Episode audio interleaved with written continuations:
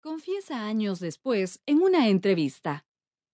Buenos Aires era una especie de castigo. Vivir allí era estar encarcelado. Obtuvo el título de profesor normal en letras en 1931 e inmediatamente ingresó en la Facultad de Filosofía y Letras de la Universidad de Buenos Aires, misma que abandonó debido a la difícil situación económica que atravesaba su familia. Consciente de ello, comienza a trabajar como docente en varios institutos de Buenos Aires, dictando clases de lengua y literatura.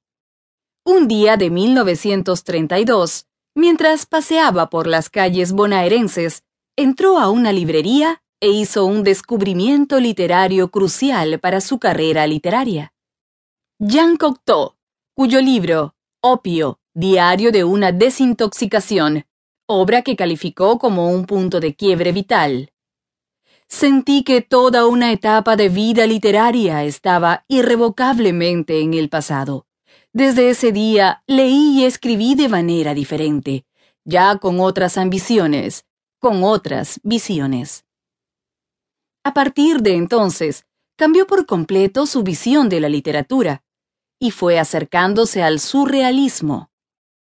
Inició las lecturas de René Crevel, Antonin Artaud, Roberto Arlt y sobre todo de Alfred Jarry, de quien aprendió la metafísica y la maravilla de las excepciones a las leyes racionalistas. su carrera docente y literaria. De 1937 a 1942, Cortázar ejerció la docencia en las escuelas de Bolívar y Chivilcoy, provincias alejadas de Buenos Aires. En ambos lugares aprovechó su estancia solitaria para profundizar en sus lecturas y escritos.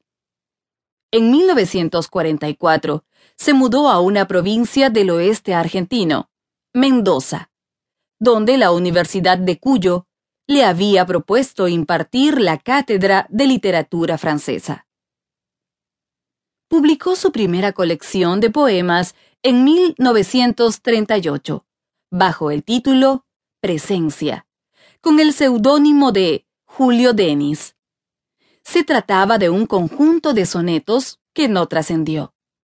Con el mismo seudónimo, publicó un artículo sobre el poeta maldito, Arthur Rimbaud, en la revista Huella.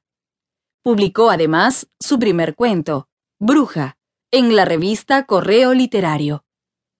En 1945, cuando Domingo Perón ganó las elecciones presidenciales, Cortázar presentó su renuncia a la Universidad de Cuyo, siendo consecuente con su posición antiperonista. Reúne un primer volumen de cuentos, La otra orilla. Ese mismo año, regresó a Buenos Aires y comenzó a trabajar en la Cámara Argentina del Libro, a la vez que realizaba traducciones. Tradujo buena parte de las obras de Gilbert Keith Chesterton, André Gide, las cartas de Keats a Marguerite Yourcenar, Daniel Defoe, entre otros. Al año siguiente, en 1946, realizó un trabajo titulado La urna griega en la poesía de John Keats, que fue publicado en la revista de estudios clásicos de la Universidad de Cuyo.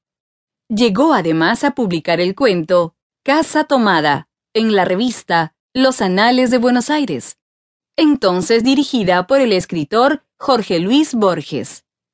Dicho cuento, que agradó sobremanera al autor de ficciones, se expuso con las ilustraciones de su hermana Nora.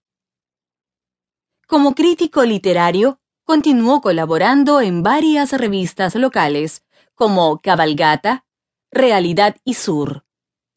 Su cuento Bestiario aparece en Los Anales de Buenos Aires. En 1948 se recibió oficialmente como traductor de inglés y francés, tras cursar en nueve meses una carrera de tres años. Ese esfuerzo febril desembocó en una crisis neurótica, de la que se recuperó durante la redacción del cuento Circe.